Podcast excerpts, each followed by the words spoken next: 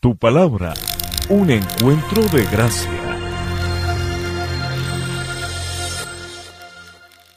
Bueno familia, hoy hemos eh, decidido tener este tiempo realmente como un servicio de acción de gracias, para que podamos recordar cómo la mano de Dios ha estado en medio de nosotros eh, en todo este año. Un año que, bien lo sabemos, no ha sido fácil por todos los desafíos que hemos tenido que enfrentar, las circunstancias, los momentos. Eh, después de haber pasado la noche de Navidad, que esperamos que haya sido una noche tranquila, una noche en paz en medio de tu corazón, nos encontramos en este día para poder decir, Señor, gracias por tu misericordia, por tu soberanía. Algunos de nosotros, eh, de nuestras familias o nuestros hermanos, han tenido que pasar por momentos muy difíciles, eh, tal vez el momento más duro por la pérdida de un ser amado, un ser querido. y quiero decirles a ustedes que como iglesia les amamos, estamos orando por sus vidas orando para que Dios consuele, Dios fortalezca y que Dios les lleve su mano en medio de las, situaciones difíciles, donde quiera que te encuentres, sea en nuestro país o fuera de él. Que sea Dios obrando en medio de tu corazón, sanando las heridas y ayudándote a seguir adelante. Que el Señor obre en medio de tu corazón y transforme tu tristeza en gozo. Así que estaremos orando y que Dios sea ayudándote en medio de este proceso. Llegamos a este día porque es bueno reconocer que aún en medio de las pruebas y las dificultades, el Señor siempre ha estado con nosotros. Y para eso quiero invitarles a que veamos tres principios que encontramos en tres versículos en el libro de Colosenses capítulo 3. Por favor, ve conmigo a la Biblia, al libro de Colosenses capítulo 3, y vamos a mirar el versículo 15, 16 y 17. Capítulo 3, versículo 15 al 17.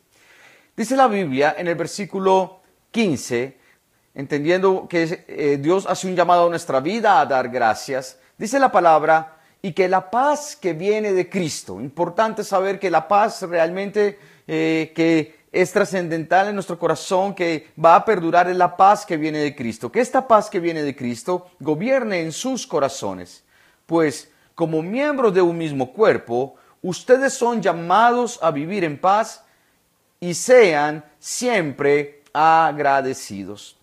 Y aquí encontramos este primer concepto. El primer concepto es que tú y yo debemos agradecer en todo tiempo. Por favor, escucha esto. Agradece en todo tiempo. Sé una persona agradecida con Dios, tanto en lo bueno como en lo malo. Tanto en los tiempos donde ves la bendición y la prosperidad de Dios, así como tal vez en los tiempos de prueba y tal vez donde puedas ver dificultades o tal vez no recibas lo que estás esperando. Que Dios te ayude a pasar un tiempo en donde tú puedas decir, Señor, gracias por todo lo que tú has permitido en este 2020. Eso te va a ayudar. Eso te va a ayudar a sanar en tu corazón, te va a ayudar a poder apreciar el plan completo de Dios. Cuando tú tienes una actitud agradecida con el Señor, Él te va a permitir entender los momentos que has pasado en medio de tu corazón y de tu vida. Así que yo quiero animarte a esto, que tengas eh, un corazón dispuesto también a agradecer al Señor en medio de todo lo que has vivido. Que la paz de Dios gobierne tu corazón. El día de hoy, en medio de este servicio especial de acción de gracias, también hemos invitado a algunas personas que sabemos Dios ha hecho algo extraordinario en medio de lo que han pasado y vamos a compartir con ellos algunas cosas importantes. El primero que va a estar con nosotros es Andrés Coronado, que también ha visto la mano de Dios sobre su vida y sobre su familia. Por favor, escuchemos esto y estemos atentos. Bueno, la idea del espacio hoy es poder yo compartir un momento especial en mi vida, en la vida de mi madre, un testimonio del Señor. El 31 del mes de octubre, eh, mi mamá vive en Medellín obviamente, eh, yo me entero porque ella pues no me había querido contar para no preocuparme que estaba en la clínica y se había hecho tres días antes la prueba del COVID y estando en la clínica le salió positiva. Obviamente pues el asunto del COVID, por más que uno tenga fe, pues uno se atemoriza, se inquieta, se preocupa, pero siempre está la fe que trasciende, entonces uno se acuerda de los momentos en que el Señor lo ha sacado y dice uno, pues bueno, no puede volver a caer en, en el mismo temor, dar lugar al temor, como alguna vez decía el pastor en una prédica, el pastor Robert, no tengas miedo, ten fe. Entonces, viene esa situación, yo comparto con el grupo de hombres de la iglesia en el que participo, pido oración, todos responden, apoyan, me dan palabras de aliento. Yo me quedo con el convencimiento de que el Señor va a actuar, eh, oro al Señor con esa dirección específica. Y a los dos días mi mamá sale de la clínica. Yo más que escéptico, me parece que es apresurada la salida porque un tema de COVID lo que uno escucha no es tan simple. Mi mamá dejó de fumar hace 15 años más o menos, pero fumó casi 25 años y fumaba bastante. Entonces le habían advertido que eso tenía huellas en, los pulmones de ella. Le dan la salida, eh, al día siguiente se complica nuevamente en la casa, se pone inclusive peor que cuando tuvo que irse a la clínica. La internan nuevamente. Eh, el, proceso de internarla fue complejo, tuvo que pasar por tres clínicas. Muy, muy difícil hacía la distancia uno en ese agobio desde acá saber que la mamá de uno está paseando en una ambulancia. Pero la voluntad del Señor es perfecta y uno la va entendiendo en la medida que uno va aprendiendo a tener paciencia y llegó al mejor, a la mejor clínica en Medellín, no porque yo lo supiera, sino porque luego me lo, me lo comentaron amigos que trabajan en el ramo de la salud. Llega a la clínica, yo inmediatamente lo que pienso es, ¿será que yo hoy, será que mi fe está puesta en juego? Porque yo ya daba por victoria el hecho de que hubiese llegado a la casa, vuelve y recae pero yo recuerdo inmediatamente una cita de segunda, de, aquí la tengo, de Segunda de Reyes, capítulo 20, versículo 1 al 6, que yo los invito a que la revisen, es una cita maravillosa de un testimonio de sanidad tremendo del Señor en la vida del rey Ezequías. Y yo empiezo a orar en ese sentido, con la convicción absoluta de que el Señor va a actuar, vuelvo y pido oración en el grupo de hombres, porque yo ya había comentado que mi mamá había salido. Y, eso, y esta parte es muy dura porque hay un completo aislamiento de mi mamá, no tengo contacto con ella, mi única hermana vive en Australia, entonces no tenía nadie cerca que pudiese darme información de ella, me veo sometido a que solamente recibo información entre las 11 y la 1 de, 11 de la mañana y 1 de la tarde todos los días y de 4 a 6 de la tarde, pero no tenía contacto con ella y dentro de los partes médicos hay partes muy desalentadores y hay un parte que es crucial, que es muy duro. Yo le digo al médico que me da la información que, yo soy una persona de números, que entiendo mejor con números. Y él me responde de una forma cordial pero muy dura, me dice, bueno, ya que le gustan los números, le voy a decir, su mamá pasó de hospitalización a la unidad de cuidado respiratorio intermedio, es donde la persona está necesitando más oxígeno, su mamá está demandando 15 litros por minuto, necesitamos tenerla ya porque es un área donde tenemos la gente que está más delicada y de ahí lo que sigue es la UCI. De esa área en la que está, del 100% el 60 logran recuperarse, el 40 pasa a la UCI y en la UCI la mitad se muere y la mitad se salva. Cuando el tipo me dijo eso, yo no puedo negar que me vino un sentimiento de agobio, pero a Dios gracias, casi que inmediatamente me vino nuevamente el sentimiento de la fe y la palabra que yo me repito mucho en esos momentos y es que ¿dónde está mi confianza? Si en el Señor o en el concepto de los médicos. Al día siguiente la médica me dice, la doctora en ese momento, que él me llama el reporte, me dice que mi mamá está muy deprimida, que está recibiendo ayuda psiquiátrica, que eso pasa con casi todos los pacientes. Yo le pregunto que si es posible que yo la llame, porque en ese olvido en que ella está sin tener contacto de ser más duro, me dice que sí, que es buena idea que la llame, que no, la, que no puedo permitir que ella hable, porque me explica la doctora que en esa condición que mi mamá estaba, a botonarse un botón, era como si yo subiera cinco pisos de forma continua y casi que trotando, que eso se agotaba demasiado. Entonces que no la dejara hablar. Y yo llamo a mi mamá y le digo a mi mamá, mamá, mira, no me hables, solamente escúchame y habla con el Señor, que la ventaja es que con el Señor podemos hablar mentalmente. Y habla con el Señor, dile al Señor que nosotros te necesitamos, todavía tus hijos te necesitamos, pero no es un tema de apego, no solo porque sea nuestra madre, sino que yo necesito todavía muchos consejos de tu parte mi hermana, mi mamá tiene muchas personas que la quieren, gracias a Dios, que la necesitan. Ora en ese sentido y le leí el, pasaje de la Biblia que les menciono de Segunda de Reyes 20, del 1 al 6, se lo leí completo y le dije que orara en ese sentido. Yo pasé por una experiencia en el año 98 de un secuestro, de las pescas milagrosas.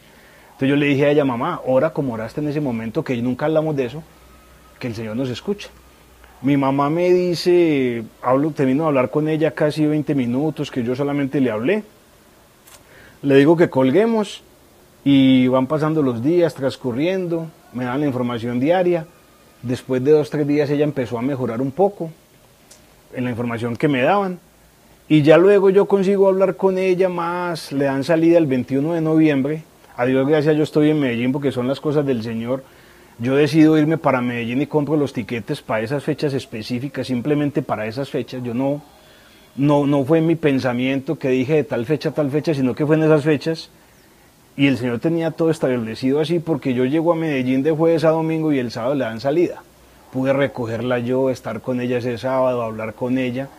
Y ella me dice algo tremendo y es que el día que yo le leí el pasaje de Segunda de Reyes, ella empezó a orar con el Señor y dicho textualmente por ella, ella me dijo, yo estaba muy cansado, mi hija, estaba muy cansada, yo, yo ya no quería luchar más, el dolor es tremendo, eh, yo no llevaba una semana casi completa sin dormir.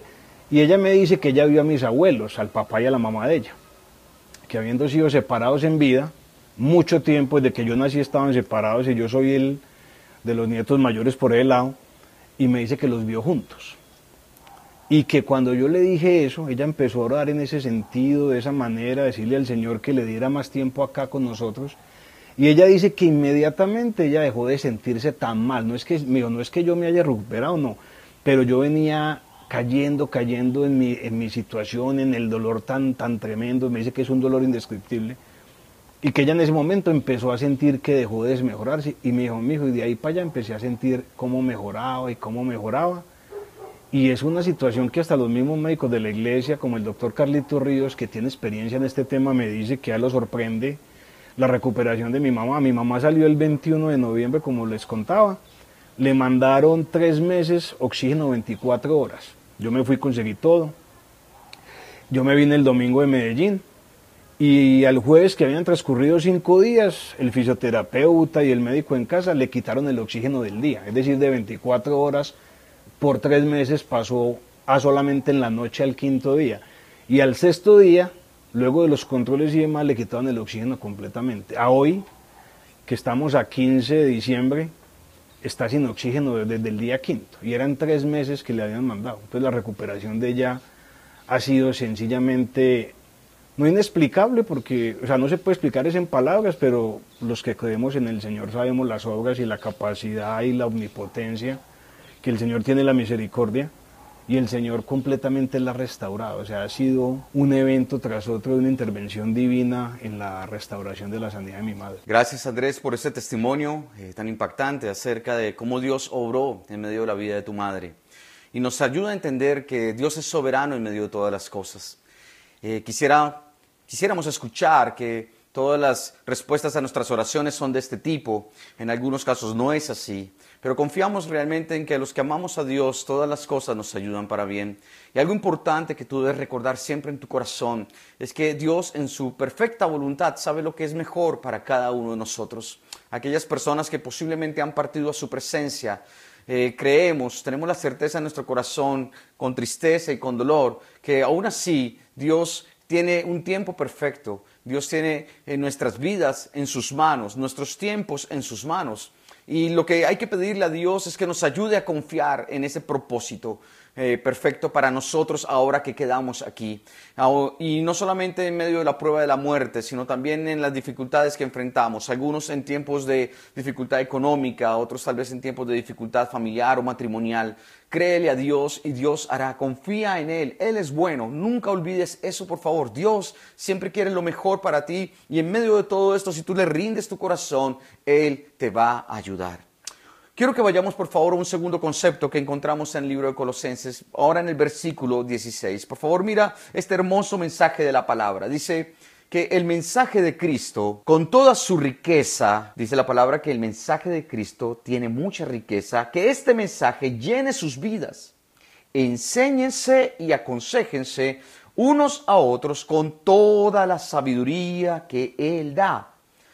Canten salmos e himnos y canciones espirituales a Dios con un corazón agradecido. Es que definitivamente tu corazón puede ser de dos maneras. O tu corazón puede ser un corazón agradecido o tu corazón puede ser un corazón completamente ingrato. Un corazón que no reconoce, un corazón que no es capaz de apreciar la obra de Dios, que no es capaz de apreciar las bendiciones, que no es capaz de apreciar la generosidad de Dios o de otros, la bondad, la misericordia. Tal vez un corazón que no es capaz de reconocer y dar gracias porque Dios eh, responde oraciones, porque Dios obra en medio de nuestras vidas a, aún a pesar de las dificultades. Un corazón agradecido, por lo contrario, es aquel que en medio de todo ve la mano de Dios, ve el propósito de Dios y aunque no entienda con su mente, en su espíritu y a través de la fe, puede decir en su corazón, Señor, tú tienes un plan y yo confío en ti y confío en quién eres tú, Señor, y tú harás una obra preciosa. Pero esa fe que nos permite tener un corazón agradecido eh, viene a través de la palabra. Por eso es bien importante que en este segundo concepto tú y yo entendamos que debemos edificar un corazón agradecido. Un corazón agradecido se edifica, no viene por el azar, no, se edifica y se edifica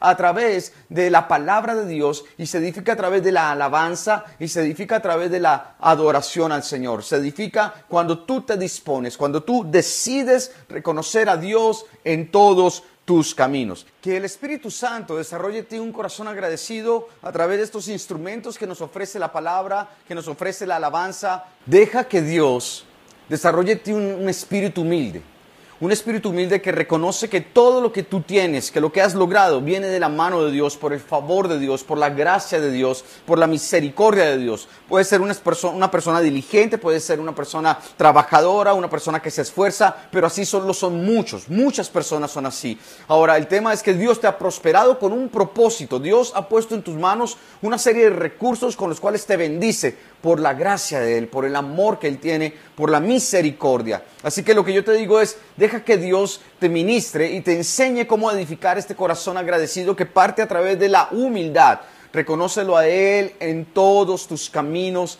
Deja que Él realmente guíe tu senda, que Él te muestre por dónde debes andar. De esa manera tú podrás entender y reconocer que es Él el que va delante de ti. Yo te animo a que confíes en el Señor. Este siguiente testimonio realmente es muy impactante también, porque nos permite ver cómo Dios siempre está en control de todas las cosas y cómo el Señor obra de una manera sobrenatural en medio de nuestras vidas. Es un testimonio de una pareja muy hermosa que amamos mucho en nuestra congregación, por la cual habíamos venido orando para que Dios pudiera bendecirles a ellos con un hijo en este caso una hermosa hija. Ellos nos van a contar esta historia, estemos atentos y que esto edifique tu fe. Bueno familia, tu palabra, muy buenas tardes o días. Eh, mi nombre es Fabio, para los que no me conocen, mi esposa Lina Marcela, nuestra bebé mi Antonella. Queremos compartir nuestro testimonio de vida, que aproximadamente hace dos meses el Señor nos, nos hizo un milagro con el nacimiento de nuestra hija y con la vida de Lina Marcela. La familia, sí. Ese día, sobre las 6 de la tarde, esto, la niña nació y en el momento del nacimiento eh, se complicó el parto, se complicó ahí. Eh, presenté una hemorragia severa y en ese momento es cuando pues me pasan la niña, yo no alcanzo a darle pecho por lo mismo, porque me siento muy débil, y eh, se llaman a Fabio, porque no pudieron controlar, en ese momento no podían controlar la hemorragia. Eh, durante el momento en el que me pasan la niña, ahí yo le daba gracias a Dios en ese momento por mi vida, por la vida de mi Antonella, porque había nacido bien y pues porque eh, yo para ese momento sentía que el parto había salido bien. En ese momento, pues, como les digo, llaman a mi esposo, le entregan la niña y eh, llaman la ambulancia porque presenté código rojo por el sangrado. Y ahí esto en medio de todo, de la consciente, e inconsciente al mismo tiempo, eh, seguía orando y le daba gracias a Dios y pidiéndole al mismo tiempo a Dios para que me ayudara y todo fuera normalizándose. Porque pues yo escuchaba a las enfermeras, a, la, a los médicos y esto y pues sabía que algo no estaba funcionando, no, iba en marcha. Sí, así es. Eh, me llaman, eh, a las 6 de la tarde me dicen su hija nació y aproximadamente 30 35 minutos me llaman de urgencias para, para que entrara como voy entrando me van entregando a la bebé pañaleras, una bolsa con una toalla toda ensangrentada y de plano veo a, Alina Marcela totalmente pálida con los labios morados y pues todo el mundo rodeándola, los médicos, enfermeras. Y me dicen es que hay que llevarse la urgencia, urgencia, pues yo mis ojos solo estaban fijos en Lina Marcela. Y del susto, los nervios, todo, pues empecé a gritarla, o sea, a llamarla por el nombre, pero, pero gritándola, o sea, Lina Marcela. Cuando veo que ella medio parpadea, pues digo, bueno, está viva porque la primera intención es que me van a decir que pues estaba, había fallecido. Eh, efectivamente ingresamos al Federico y pues la ingresan, a mí no me dejan pues obviamente seguir y alguien me dice pues que está muy muy delicada, que toca esperar a, cómo evoluciona, pero al mismo tiempo me van, como, como llega una pediatra, me van quitando a la niña que porque también se estaba poniendo moradita porque no había comido, entonces ingresa hipoglicémica a la unidad de cuidados de los niños neonatos. No me la querían atender por un documento que da el certificado del nacido vivo. Entonces, bueno, gracias a Dios mi mamá se lo entregaron y lo pude y la atendieron. Pero entonces yo llegué en el momento que no sabía si para la derecha, la izquierda, para cuál de las dos iba, miraba. Eh, en ese momento y para donde va el testimonio es que lo importante es tener hermanos en la fe, eh, la iglesia, a Jesús en su corazón, porque allí un grupo de personas, la iglesia empezó a movilizarse a través de la oración, a través de Zoom, eh, y las oraciones son efectivas, tienen poder, allí se pudo ver el poder del Espíritu Santo. Yo seguía orando y yo le decía, Señor, eh, ayúdame, y hubo un momento en el que yo dije, bueno Señor, tú nos das la vida, tú nos la quitas y si tú decides, yo sé que voy a tu presencia. Pero si es mi vida por la de mi hija, eh, entonces yo te entrego mi vida y que mi hija eh, siga bien, sana y que se recupere. Eh, en ese momento también esto nuevamente tratan de hacerme como reanimaciones eso fue después que me, me enteré. Y porque el sangrado, ahí también el sangrado no lo podían controlar todavía. Eh, en ese momento yo decía que por favor me arroparan porque era un frío impresionante y al mismo tiempo ahí en medio de mi intimidad con el Señor yo le pedía que me sanara porque yo estaba eh, la certeza, la fe, yo tenía esa fe que nunca me imaginé que podía uno experimentarla en ese momento, porque mi relación con Dios en ese momento no estaba muy, muy bien, era muy tibia. Y en ese momento yo, yo declaraba, yo decía, Señor, tú fuiste a la cruz por mí, sanaste, nos has hecho sanos, salvos, yo creo en tu sanación. En ese momento es cuando yo siento de la cintura para arriba un fuego abrasador. Era un fuego en que yo que al mismo tiempo ni me explicaba humanamente. Yo decía, siento calor, pero, y, pero no me quemaba, ¿sí? Era un fuego, un fuego, un fuego, y de la cintura para abajo era fría, fría. Y en ese momento yo sabía que era el Espíritu Santo que estaba orando ahí, porque podía sentir, no sentía miedo, en ningún momento sentí miedo, y sabía que era el Espíritu Santo orando.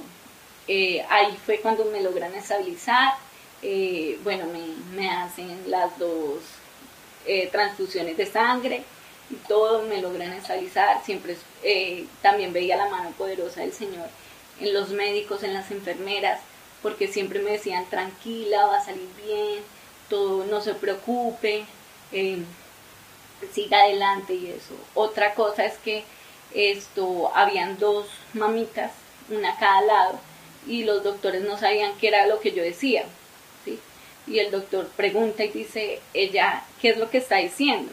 Entonces la de la mano, la del lado derecho, dice, doctor, ella está delirando. Y la del lado izquierdo le dice, no, doctor, ella no está delirando, ella está orando, doctor, ella está orando. Y yo seguía ahí orando, orando, orando. Y vi, y hubo un momento en el que veía era Fabio y a la bebé solos, eh, iluminadas, pero solos. Y ahí yo como que ya en ese momento dije, bueno, yo ya perdí la batalla, me voy con el Señor, porque siempre tuve la certeza de que si fallecía iba a estar en la presencia del Señor. Y veía esto a hermanos en la fe que abrazaban a Fabio y me sentía tranquila al mismo tiempo. En ese momento eh, una voz me decía, es que yo no quiero que, te, que fallezcas, tú vas a estar bien, vas a estar viva, y, pero tienes que también reprender. En ese momento yo reprendía al espíritu de la muerte en el nombre de nuestro Señor Jesucristo, con autoridad, y, y es ahí cuando empezamos a ver la mejoría. Es impresionante porque de un estado crítico desde las 7 y 20 hasta las 11 y media fue ese lapso crítico, crítico, y ya a las 3 de la mañana, 3 y media, ya a mí me estaban pasando para habitación, ¿sí? Eh, podía sentarme, eh, nadie, lo, las mismas enfermeras quedaban como extrañadas, sorprendidas del poder del Señor. Y eso fue lo que en ese momento sucedió. Ya entra yo en habitación y también inicia otra lucha, otra lucha espiritual.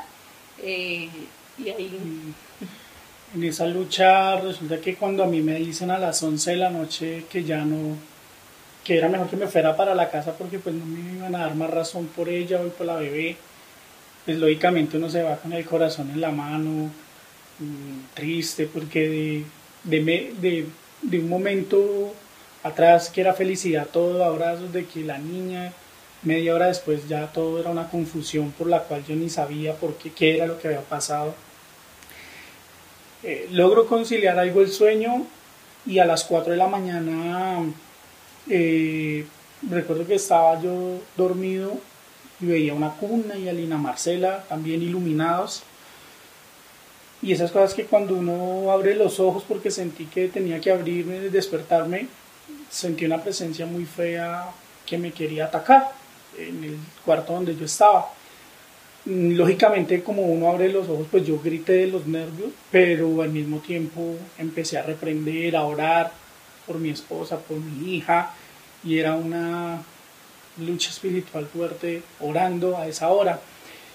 Al otro día cuando yo voy, es que nos, me cuentan que a esa hora, a las 4 de la mañana, Lina Marcela iba a entrar en un paro respiratorio porque sus pulmones habían colapsado después de haber estado ya en la habitación que se suponía que estaba mejor. Entonces ahí es el otro testimonio porque pues ahí es donde vemos que somos una sola carne, que hemos aprendido, ¿no? Eh, que lo que ella pueda sentir lo siento yo y pues si ella no tenía las fuerzas en ese momento, Dios me usó a mí para orar por ellas dos y bueno, gracias a Dios ese paz transcurrió ese día y ya al siguiente día nos dan la salida de ella y de la bebé. Y aquí estamos contando el testimonio, queríamos comentarlo a ustedes porque la verdad fue una experiencia que el Señor nos permitió experimentar, primero para ver su gloria, para ver su poderío, para ver que Él es el dador de vida, que Él la da o Él la quita en el momento que Él desee. Eh, no hay nadie más que pueda decir eso sino Él, que Él nos da las fuerzas, eh, nuevamente reconocer a Jesús como nuestro Señor, nuestro Salvador, que Él fue el que peleó por nosotros esa batalla, porque Él la peleó en la cruz, cuando murió, nos dio vida, la vida eterna la empezamos a vivir desde ya, ponemos en sus manos nuestra hija, sabemos que también va a estar con ello, con Él y con nosotros cuando nos llame, lo creemos, eh, agradecer a, a, la iglesia, a tu palabra, a la iglesia en general, a todos los hermanos que intervinieron en la oración, porque como en la época del centurión y siempre me quedó grabado y vino a mi memoria que, que dijo el centurión que no bastaba sino que el Señor quisiera y las cosas se hacían y el siervo del centurión fue, sano. Decirles a los que están pasando por situaciones difíciles que, el Señor es fiel, es fiel para, y misericordioso para con nosotros. Que sus, promesas son amén y así son. El su tiempo es perfecto. Eso es lo más importante. Y siempre, siempre, porque en medio de todo eh, sabíamos que eh, nos aferrábamos a la palabra y a las promesas del Señor. Y ahí vimos su mano poderosa en nuestras vidas y en la de mi hija también, porque al mismo momento, al mismo tiempo que me sanaba a mí, también iba sanando a mi Antonella, entonces fue algo a la par y también porque nos permitió, como decía mi esposo, el mismo día las dos estar en la casa. Muchas gracias familia. Gracias familia. Bendiciones. Esta historia que acabamos de escuchar de verdad nos ayuda a creer que para Dios todo es posible. ¿Y cuáles son los límites de Dios? No lo sabemos. ¿Qué es lo que Dios quiere realmente hacer en medio de las circunstancias? Pues bueno, solamente Él tiene planes perfectos. Y una experiencia como la que Fabio y Lina han vivido nos permiten darnos cuenta que Dios está por encima de todas las cosas, de todas las dimensiones, de tiempo, de espacio. Él es Señor de todas las cosas. Así que confía en Él y Él hará. Por eso podemos descansar en que eh, Dios obra y que cuando obra lo obra conforme a su majestad y perfecta voluntad. De esta manera nos es más fácil poder decir Dios gracias, aunque nos cueste, aunque duela, sabemos que tú, Padre Santo, eres perfecto y en medio de todas las cosas tú estás haciendo algo. Y ojalá puedas procesar esto en tu corazón. Es la intención de Dios ayudarte a salir adelante y que puedas crecer y que puedas madurar en tu fe y que con estas experiencias difíciles que vives, tú también puedas ayudar a otras personas. Yo quiero recordarte, por favor, tenlo muy presente, que todo lo que tú vives, absolutamente todo en tu vida, tiene un propósito de Dios para ayudar a otros, para bendecir a otros, para sembrar en otros, para edificar en el corazón de otras personas. Esta es una experiencia que nos permite darnos cuenta que para Dios todo es posible. Así que te invito a que tengas presente en tu corazón este aspecto. Un tercer concepto que quiero que miremos a la luz de Colosenses 3 está en el versículo 17. Dice la Biblia, y todo lo que hagan o digan, háganlo como representantes del Señor Jesús y den gracias a Dios Padre por medio de Él. Todo lo que hagan o digan. Y este tercer concepto tiene que ver con el aspecto de dar gracias en todo, habla de quienes somos. Otra vez, Dar gracias en todo habla de quién eres tú, de quién soy yo. Si yo soy una persona que puedo reconocer la mano de Dios en medio de mi vida, entonces esto va a hablar de mí y va a hablar de quién es el Señor de mi corazón. Va a hablar de quién, en quién he puesto mi confianza, en quién he puesto mi mirada y en quién estoy descansando. Por eso la palabra también nos dice, mire, todo lo que hagan o digan, por favor, recuerda que nuestras palabras son importantes porque de la abundancia del corazón habla nuestra boca. Y tú tienes que empezar a darte cuenta que lo que hablas muestra lo que hay en tu interior. Y si tú realmente en tu corazón estás confiando en el Señor, si tú realmente en tu corazón estás diciendo que se haga tu voluntad y no la mía, ayúdame en medio de las circunstancias. Si en tu corazón tú estás diciendo, Señor, yo voy a hacer lo que tú me digas que debo hacer, entonces tú estás revelando quién es tu Señor y tu Salvador. Quiero invitarte a que tú tengas presente esto en tu vida, en tu corazón. Hágalo todo lo que usted haga o lo que diga, que sea un testimonio que impacte a otras personas, que sea un testimonio que ayude a otras personas. Mira, esta semana hemos vivido una serie de experiencias donde nos hemos encontrado con personas que no conocíamos por diferentes situaciones y al conversar sobre la historia de cada uno nos damos cuenta que todos nosotros estamos pasando posiblemente por diferentes tipos de tribulaciones. Aún nosotros como pastores, como ministros, también pasamos cosas difíciles. Pasando tiempos complicados tal vez de salud, por ejemplo en el caso de mi esposa, o tal vez tú también como servidor estás pasando algo difícil y y es bueno que los demás puedan darse cuenta que con el Señor se puede salir adelante. Así que guarda tu corazón también y guarda el corazón de la gente y lo que hables, que sean palabras que edifiquen, palabras que hablen de tu fe. No permitas que el enemigo venga a sembrar duda o confusión o desánimo. No está mal que en algunos momentos podamos tener de pronto en nuestro corazón algún conflicto de fe. A veces pasamos por tiempos de crisis y Dios no, no está juzgando o condenándote por esto, no. Lo importante es que siempre volvamos a Dios. Lo importante es que aunque tropecemos en el camino, nos levantemos y sigamos adelante. Que si en algún momento te atemorizaste, digas, Señor, no hay por qué temer. Tu perfecto amor echa fuera todo temor, Señor. Padre, yo sé que estás conmigo. Y si de pronto en algún momento la duda empieza a llenarte, pues ve de nuevo a la palabra, ve de nuevo y escudriña y medita en ella. El siguiente es un testimonio, un doble testimonio contado a, eh, a través de una persona. porque es su propio testimonio y el testimonio de su hijo. Y ver cómo la mano de Dios ha estado sobre él también. Es impactante. Eh, y quiero animarte a que puedas apreciar que Dios en medio de todas las cosas, en su tiempo perfecto, hace lo que es bueno para todos nosotros. Es un testimonio que Iván nos contará. Por favor, deja que tu corazón sea ministrado por Dios. Buenos días, iglesia. Mi nombre es Carlos Iván Medina Poveda. Tengo 66 años Quiero compartir hoy usted dos testimonios en uno, el de mi hijo y el mío. Mi hijo tiene 40 años, cumplió el 20 de septiembre de este año. A los 16 años le decretaron un tumor canceroso en la tiroides. Fue operado eh, y fue desahuciado por los médicos que intervinieron en la operación.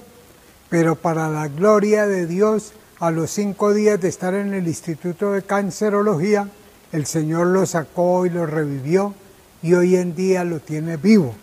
Han pasado muchas cosas porque han sido series de radiaciones, de yodizaciones, de operaciones que han tenido que ver en él muy grandes y todas los ha sacado adelante el Señor.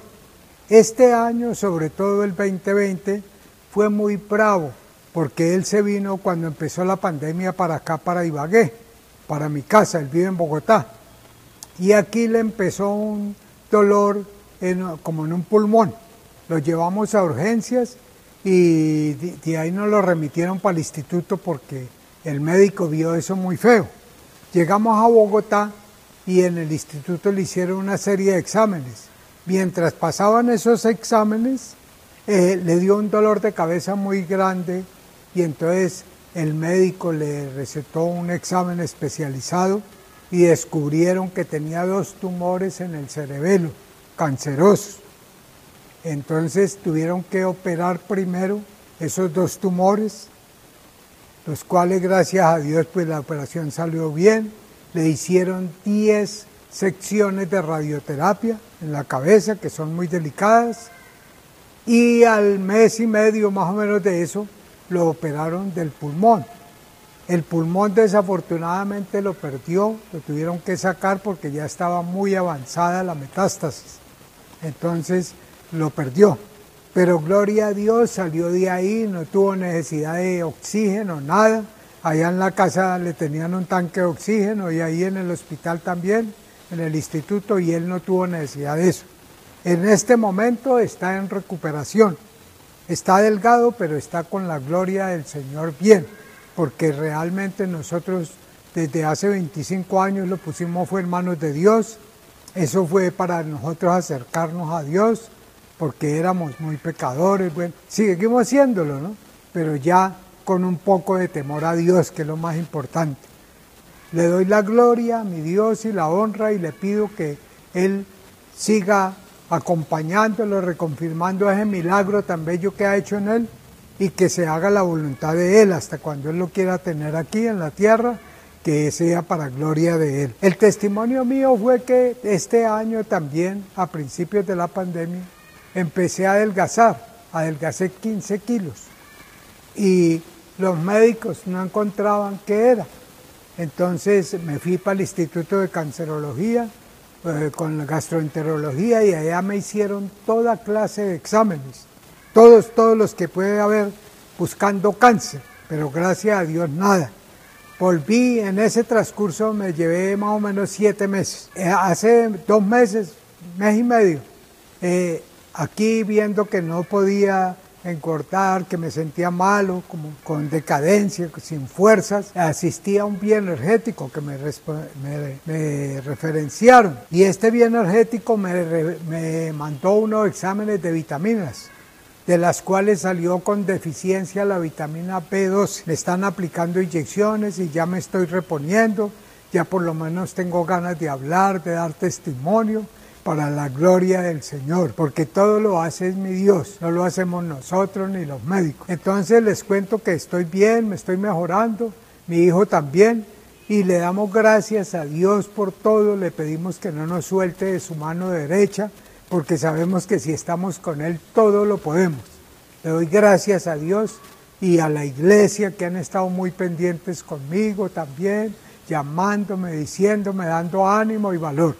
En todo caso, yo creo que ya pasamos al otro lado de lo que nos ocurrió, gracias a Dios.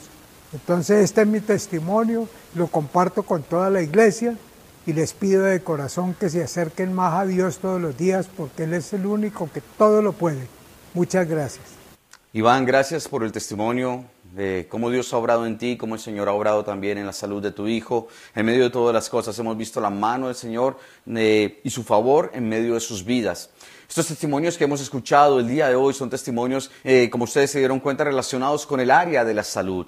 Y pues por obvias razones quisimos alimentar esta, eh, esta, esta, fe en que Dios es un Dios sanador, que Dios es un Dios que restaura, que Dios es un Dios que obra y que sin importar las circunstancias, Él puede hacer milagros y obra a través de diferentes medios y aún usa la ciencia y usa también a los médicos a quienes Él, él ha dotado para prepararse con esta vocación. Creemos que Dios es bueno de todas las maneras y, y es clave porque de una u otra manera en estos tiempos, la mayoría, por ejemplo, de peticiones de oración que llegan a nuestro equipo de intercesores, la gran mayoría, estoy hablando del 97% aproximadamente, son peticiones relacionadas con la salud. Entonces quisimos obviamente poder dar eh, al programa, a este servicio de acción de gracias, eh, presentar estos testimonios de la mano de Dios en medio de esta área. Yo quiero decirte, Dios está contigo, Dios te ama, Dios conoce cuál es tu necesidad, Dios sabe exactamente por lo que tú estás pasando, conoce tu dolor, conoce tu aflicción, conoce tu preocupación, conoce que es lo que de una u otra manera te empieza a angustiar. Y sabes, Dios te dice, tranquilo, confía en mí, yo haré. Tal vez porque no tienes trabajo, tal vez porque las, eh, los recursos económicos se escasean, tal vez porque estás viendo situaciones en medio de tu familia que duelen en tu corazón, tal vez porque te das cuenta que tú mismo estás tal vez en una crisis de fe con el Señor y, y eso mismo se ve reflejado en medio de tu casa. Hoy yo te digo, sabes, vuelve a Dios, vuelve otra vez al Señor. Que la paz del Señor gobierne tu corazón, que puedas vivir en armonía con otros, porque a eso estamos llamados. Que puedas tener un corazón que alaba al Señor siempre con gratitud. Que puedas decir, Dios, gracias porque tu palabra, Señor, es, es, rica, porque tu palabra es viva, porque tu palabra transforma. Y que puedas decir, Señor, gracias porque tú me enseñas cómo poder vivir una vida que te agrade a ti. Pero ante todo, en medio de todas las cosas, cuando algo bueno te pase, o también cuando algo malo te pase, que tú puedas decir, Señor, gracias. Porque aunque no lo entienda, y aunque duela, o aunque, Señor, no sepa cómo tú hiciste este milagro, reconozco que solo tú puedes hacer tu perfecta voluntad, porque eres completamente soberano. En este tiempo de eh, celebración de la Navidad que acaba de ocurrir, ahora este nuevo año que vamos a recibir en estos días, yo quiero decirte de todo corazón, no saques a Dios de tu vida. Al contrario, ven, tráelo de nuevo al centro de tu vida, de tu corazón, que Él realmente sea quien dirija tus pasos, porque solamente cuando Él hace esto, tú podrás tener la certeza de que entonces harás prosperar tu camino. Cuando tú obedeces sus principios, todo te saldrá bien. Así que déjame orar por ti y pedirle a Dios que te ayude en medio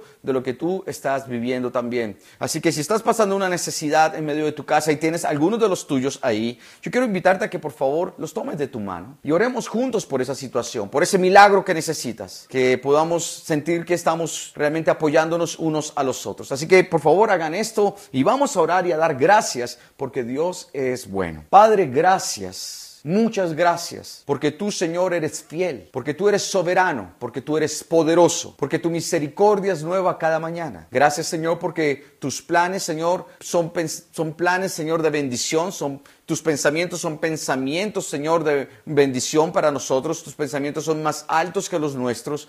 Hoy, Señor, Padre, queremos colocar delante de ti nuestro corazón, porque a veces nos cuesta, Dios. A veces nos cuesta ser agradecidos. A veces nos cuesta, Señor, desarrollar una actitud de gratitud delante de ti. Señor, hoy te pedimos perdón por todas las veces que hemos renegado de tu voluntad, por todas las veces, Señor, que hemos renegado de tu propósito, por todas las veces, Señor, que te hemos cuestionado por no entender tus planes, por todas las veces, Señor, en que hemos dicho cosas o hemos tenido actitudes, Señor, que no te agradan a ti. Padre, perdónanos y gracias porque sé que tú eres un Dios de amor y eres un Dios incondicional. Hoy venimos, Señor, ante tu presencia. Primero, agradecerte y si tú estás ahí, por favor, dilo, vengo a agradecerte por el año 2020 sobre mi vida y sobre mi familia. Ahí donde tú estás, dile, Señor, gracias por todo lo que ha ocurrido, Dios. Y aunque hayan lágrimas en tus ojos, posiblemente, deja que Dios toque tu alma y tu corazón y ministre sanidad